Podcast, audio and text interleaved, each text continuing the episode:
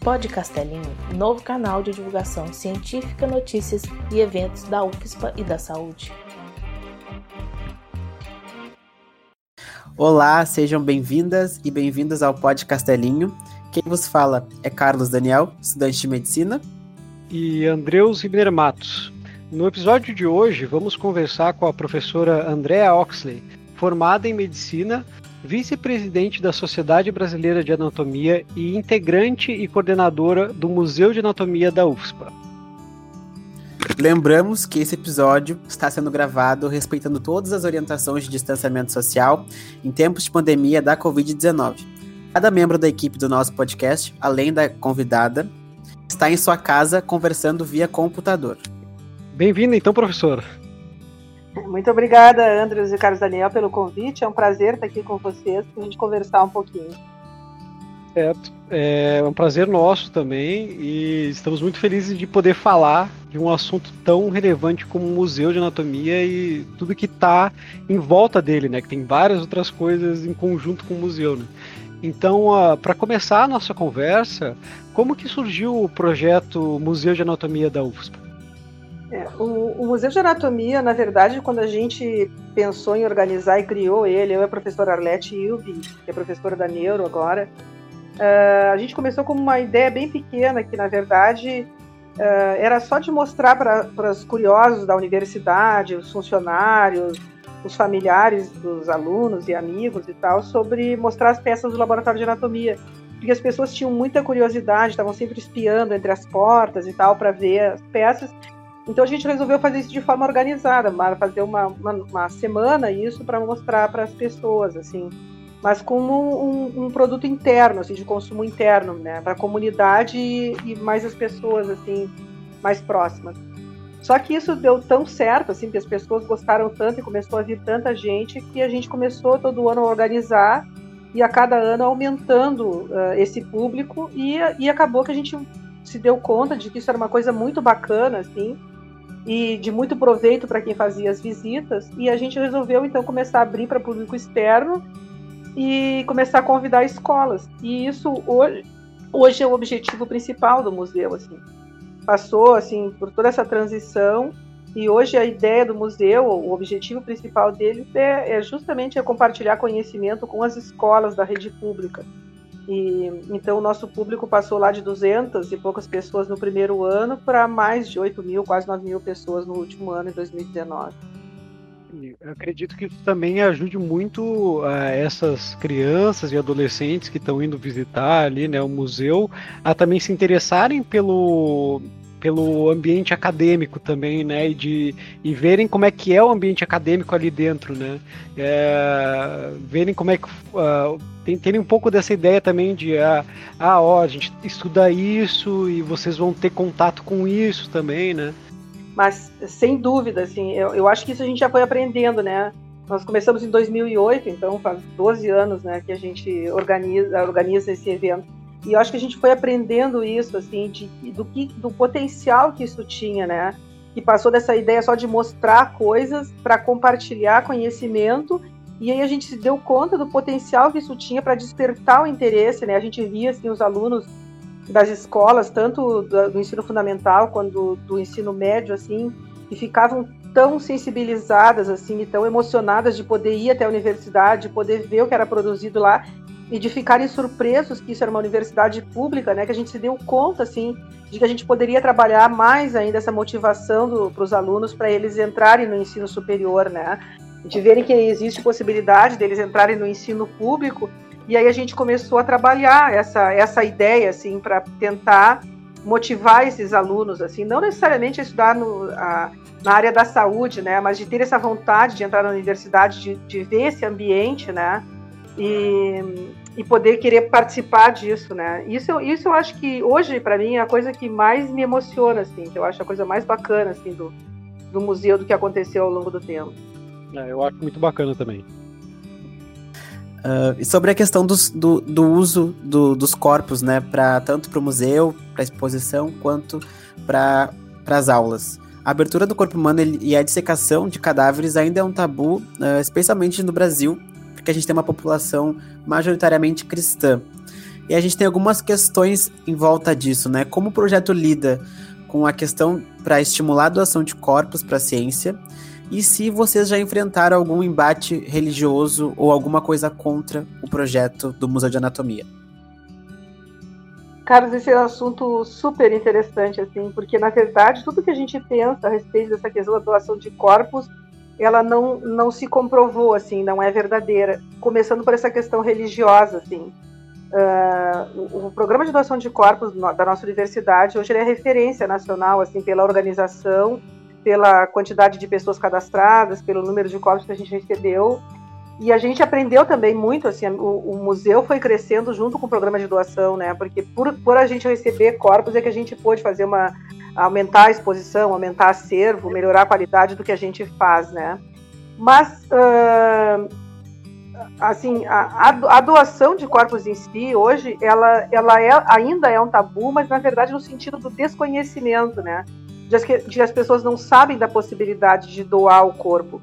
E, e, a, e, essa questão que a gente pensa, assim, que as pessoas teriam preconceito contra a utilização do corpo, ou por serem religiosas seriam apegadas muito ao corpo, o que a gente viu estudando o perfil do doador, e a gente publicou trabalho em revista científica internacional, boas, de bom nível, assim, uh, mostrando que, na verdade, o perfil do nosso doador inclui pessoas religiosas, aliás, quase 90, mais de 90% das pessoas que se cadastram no nosso programa, elas têm alguma crença religiosa. São cristãs todas. E isso não tem absolutamente nada a ver com a ideia de doar o corpo. Né? Porque a ideia de doar o corpo é para poder ajudar né, na, na, na, formação dos profissionais da área da saúde. E a gente vê que essa é a principal motivação de quem doa, né? Porque isso a gente perguntou também nesses trabalhos e a gente conseguiu avaliar isso, então avaliando assim respostas de mais de 500 doadores, né?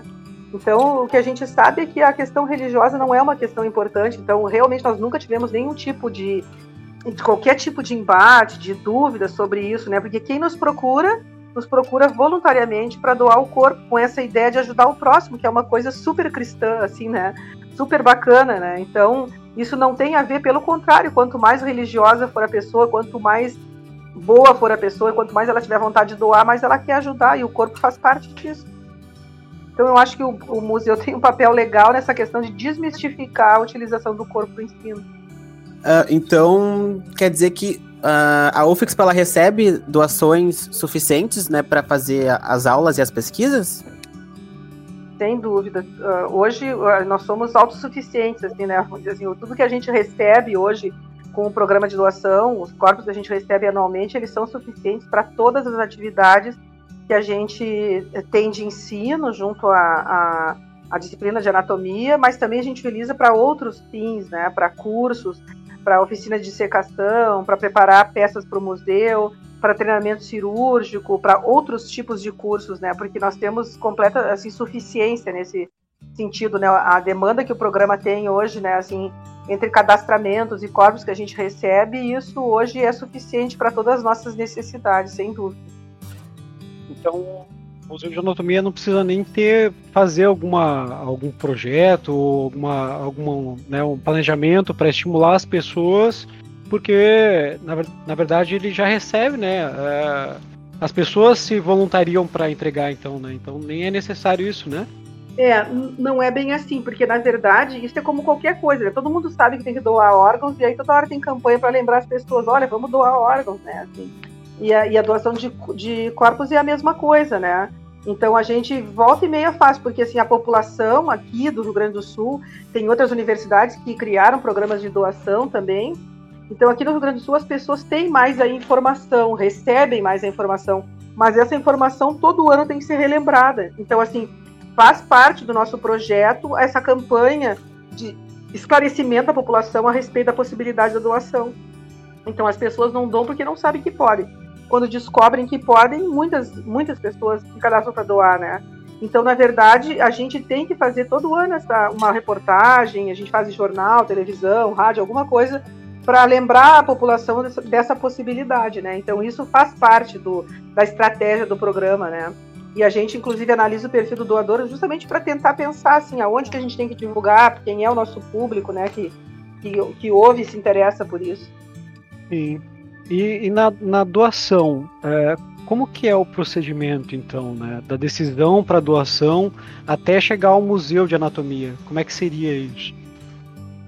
Ah, a gente tem a campanha de divulgação, as pessoas têm informação sobre isso, daí quem se interessa entra em contato com a universidade, Uh, a gente manda documentação, isso pode ser mandado pelo correio, pela, pela própria pessoa baixar pelo site da universidade.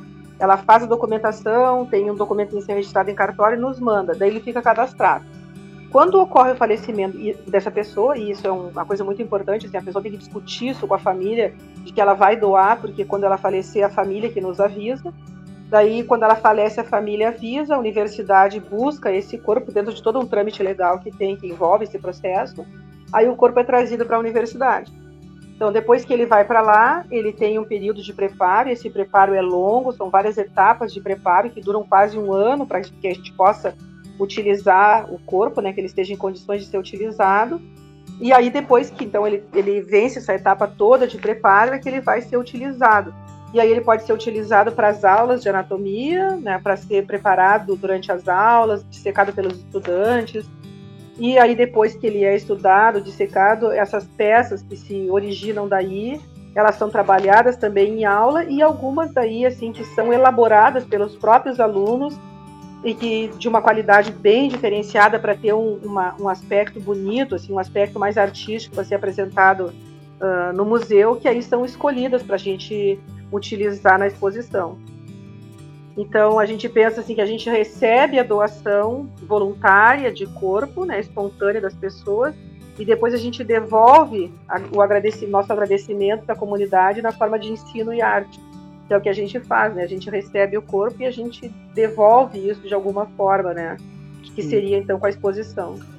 Fora que existe muito respeito envolvido né, nessa, nessa questão né, de lidar com o corpo. Eu que, apesar de ser da informática biomédica, já tive aulas de anatomia, vi assim a quantidade de respeito que os professores tentam passar aos alunos ao lidar com, com esses corpos, né, que, uh, que ajudam tanto a gente a aprender tantas coisas né, naquele ambiente. É, isso, isso é uma coisa importante, Andres. Eu acho que a gente, desde o início, quando começou o programa, acho que a gente trabalhou essa questão assim da, da humanização em relação a essa questão toda da utilização do corpo, né? Porque ah, como a gente sabe quem doou e sabe que essas pessoas doaram isso de forma voluntária, que elas querem aquele corpo daquela pessoa, ela quis estar ali, ser utilizada pelos alunos, acreditando na qualidade da formação desses alunos, né?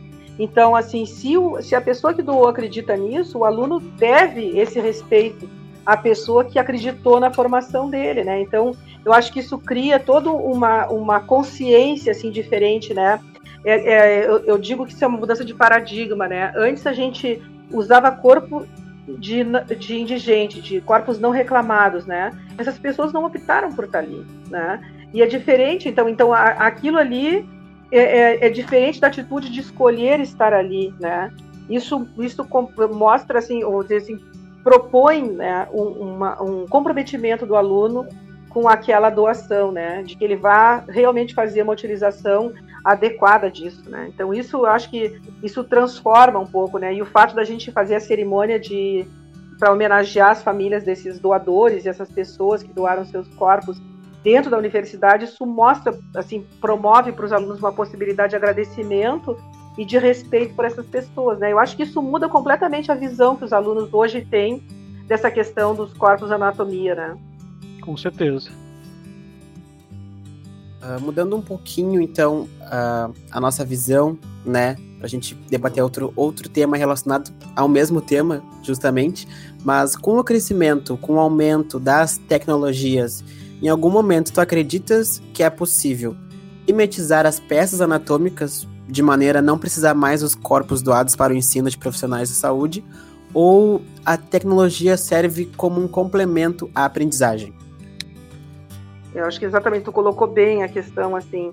O, o que os trabalhos mostram, os trabalhos científicos hoje mostram justamente isso que todo recurso tecnológico, todos esses modelos assim que são muito semelhantes aos modelos reais, todos esses programas de simulação, tudo isso ela vem para complementar, mas não para substituir. E isso não é uma opinião pessoal, né? Isso é o que os trabalhos científicos têm mostrado, assim, porque isso, porque a utilização do corpo ela tem aspectos que são muito importantes assim, tanto em relação ao ensino técnico e cada vez tem se usado mais, assim, a anatomia é uma aba, né? É uma parte da, disso, né? Existe uma coisa hoje que é o treinamento, a simulação do, treinamento real, né? O quase real, que é tu treinar na pessoa, é tu treinar num cadáver, né? Com um preparo especial que realmente mimetize aquilo que tu vai fazer na prática. Então, para quem vai treinar procedimentos cirúrgicos, procedimentos invasivos, essa possibilidade de treinamento num corpo é uma coisa que é fundamental, né? Então, uh, nesse sentido, cada vez se utiliza mais o corpo para esse fim, né?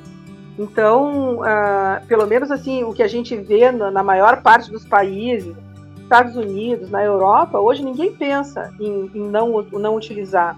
Economicamente é muito mais barato trabalhar com modelos, né? Mas do ponto de vista prático mesmo, do aprendizado e da, de trabalhar essa questão, que era o outro aspecto que eu ia falar, que é da humanização, do desenvolvimento da ética, trabalhar ética e humanismo com os alunos, isso para a percepção da morte, desses conceitos todos, utilizar o cadáver, isso é, isso é insubstituível, né? Nesse sentido. E o estilo e a forma, ah, desculpa, e o estímulo e a formação das de ciências ainda podem melhorar muito no Brasil, né? A, a, a gente ainda está num processo de evolução, né? Mas o museu apresenta um destoado comparando com a realidade né, da, do nosso país, apresentando bons números e grande movimento dos estudantes de Porto Alegre e região. Em 2018, por exemplo, o museu recebeu 9.264 visitantes, incluindo cerca de 5.200 estudantes e professores oriundos de 95 escolas públicas. O que a senhora acha que se deve né, a todo esse sucesso do museu? Uh, eu, eu acho que o, o, museu, na verdade, claro, a curiosidade sobre o corpo humano é uma coisa inerente, assim, e isso é muito interessante, assim, essa semana uh, eu tive uma, uma, um webinar que foi sobre, que o nome era Uma Noite no Museu, que eram pessoas que têm museus de anatomia organizados aqui no Brasil, em, na forma de exposição ou de permanentes, e, e a gente, e todos, assim, a surpresa de todos, na verdade, é descobrir como as pessoas têm curiosidade sobre o conhecimento do corpo humano, né? Então isso é uma coisa que desperta tanto a curiosidade de uma criança quanto de um adulto, né? Então isso não, isso não tem faixa etária, né? Então a, a, anatomia, ela por si só desperta esse conhecimento. E quando tu oferece isso na escola, né, onde se trabalha o conhecimento do corpo humano, o estudo, que isso é de graça, dentro de uma universidade que é pública, e que está oferecendo essa possibilidade para a escola, eu acho que isso, isso, uma vez que a pessoa vai lá, uma vez que a professora leva a turma lá, eles querem levar todas as turmas do colégio, eles querem ir todos os anos, né? Porque eles têm essa possibilidade de realmente ter o contato, né? Assim, de ver realmente como peças reais, corpos humanos inteiros, partes do corpo humano, né? E isso de uma forma que não é chocante, de uma forma que é leve, né? Então eu acho que isso, isso motiva muito, assim, né? Uh, esse ano que a gente organizou a visita virtual para o museu, nós tivemos um, 140 escolas, se não me engano, é o número inscritas, também que a gente organizou na forma de inscrição para poder disponibilizar o material didático complementar para as escolas, né? Então isso isso fascina os professores, né? Eles poderem trabalhar com o corpo humano, trabalhar com coisas que são reais, né? E poder ter isso a partir de uma universidade que seria, vamos botar assim entre aspas, uma fonte confiável, né? Que tu oferece um, um material realmente de qualidade. Uh, e eu acho que, né, como tu bem trouxeste, o Museu de Anatomia ele é um projeto uh, que ele é, ele é bem grande, ele é valorizado, tem várias reportagens uh, sobre ele. E durante esses mais de 10 anos que o museu está sendo feito, né? Teve alguma evolução, tanto na quantidade de público, quanto na apresentação, nas técnicas das peças anatômicas? Como a organização do museu é, é feita, né? Quanto tempo mais ou menos vocês levam para preparar tudo? Quantas pessoas geralmente estão envolvidas para que tudo saia como planejado no processo? Ele é um processo bem trabalhoso, né? E ao longo dos anos, sem dúvida, nós fomos modificando muito o material mas aperfeiçoando o nosso material, melhorando a qualidade, e aí, claro, que entra a questão do programa de doação, da gente ter oferta, né, a gente ter material para a gente poder trabalhar, porque a gente recebe mais corpos, a gente consegue melhorar esse acervo, aumentar a quantidade de peças, isso foi acontecendo durante todo esse período, né? Mas isso motivado muito uh, pela que a gente desde o início, desde o início não, mas na, nas últimas, sei lá, talvez sete, oito edições, a gente começou a fazer uma pesquisa de satisfação para avaliar os resultados. E aí, em função dessas pesquisas, né, do que, que mais gostaram, o que, que mais chamou atenção, e, e, e, várias outras perguntas que a gente faz sobre isso, a, baseado nessas respostas, a gente foi melhorando a qualidade, melhorando, aumentando a inclusão, né? Que a gente antes não, não tinha, quando a gente começou, não tinha essa ideia da inclusão, não, e também não tinha ideia do público que a gente ia receber, né? E hoje a gente faz trabalho para poder receber escolas de surdos. O ano passado, pela primeira vez, a gente recebeu também de cegos, né? Então a gente vai, a gente vai aprendendo com o público, né? Vai aprendendo com as necessidades e muito com a motivação dos alunos, assim, que, que todos os anos o pessoal que é voluntário, bolsista, que trabalha no projeto, na organização, todo ano esses alunos, eles trazem coisas novas. Ah, o ano passado a gente foi no museu e viu que tal coisa ia ser legal se tivesse, tal coisa. E essas ideias, todo ano a gente vai incorporando coisas novas para poder trazer realmente coisas diferentes a cada ano. Então, a gente trabalha com uh, alunos que são bolsistas e voluntários que trabalham na organização do projeto. Uh, trabalhamos com dois técnicos do laboratório, um, mais uma professora que colabora comigo.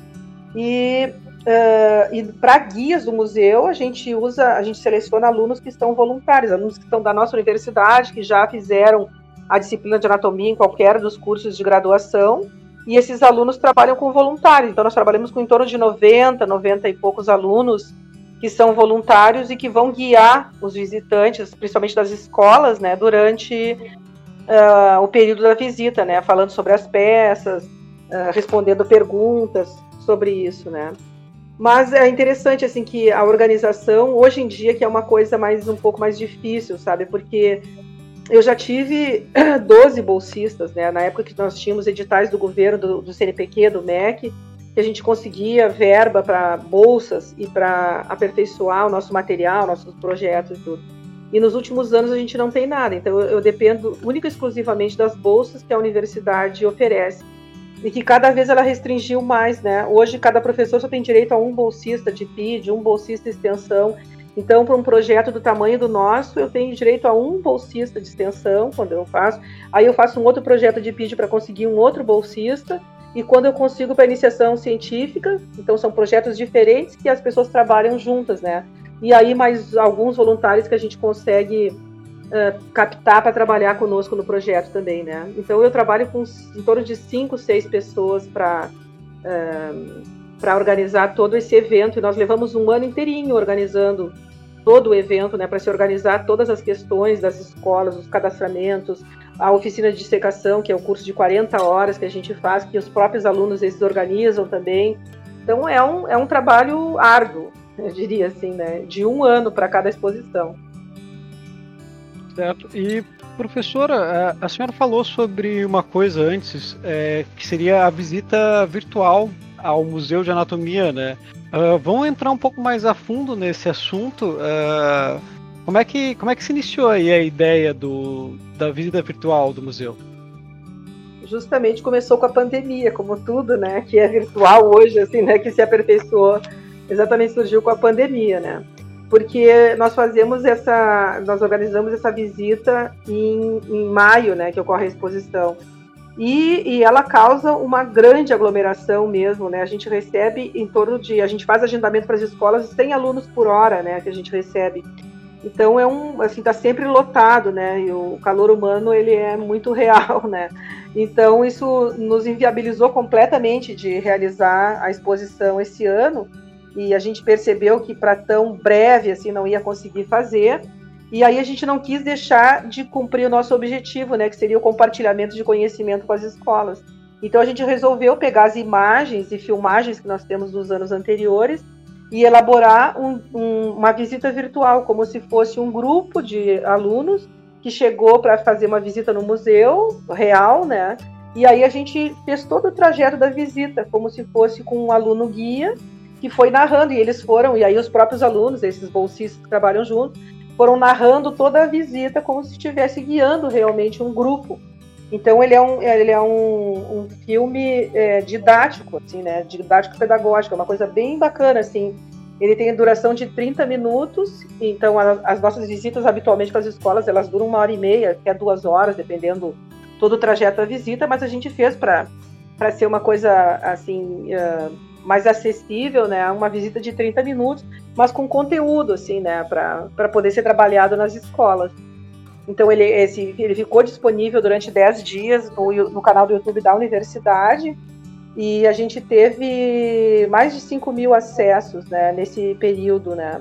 Fora as escolas que se cadastraram, né? No, no que a gente colocou um link para o cadastro no site da universidade e essas escolas se cadastraram para poder receber um material complementar. Então eles usavam o vídeo para trabalhar na sala de aula e receberam material complementar, que era um, um, que os alunos elaboraram umas cartilhas, né, com os órgãos para identificação das partes dos órgãos, então uma cartilha para colorir.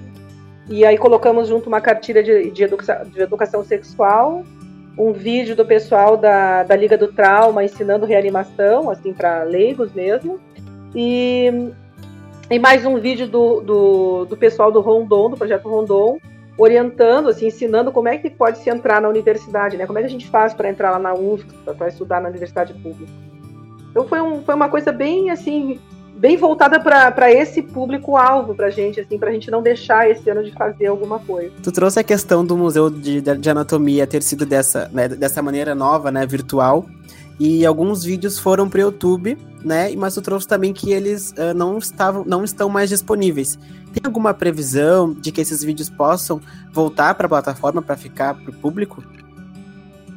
Sim, é, eu, a gente teve esse, esse grande acesso, assim, a grande busca, né, também das escolas.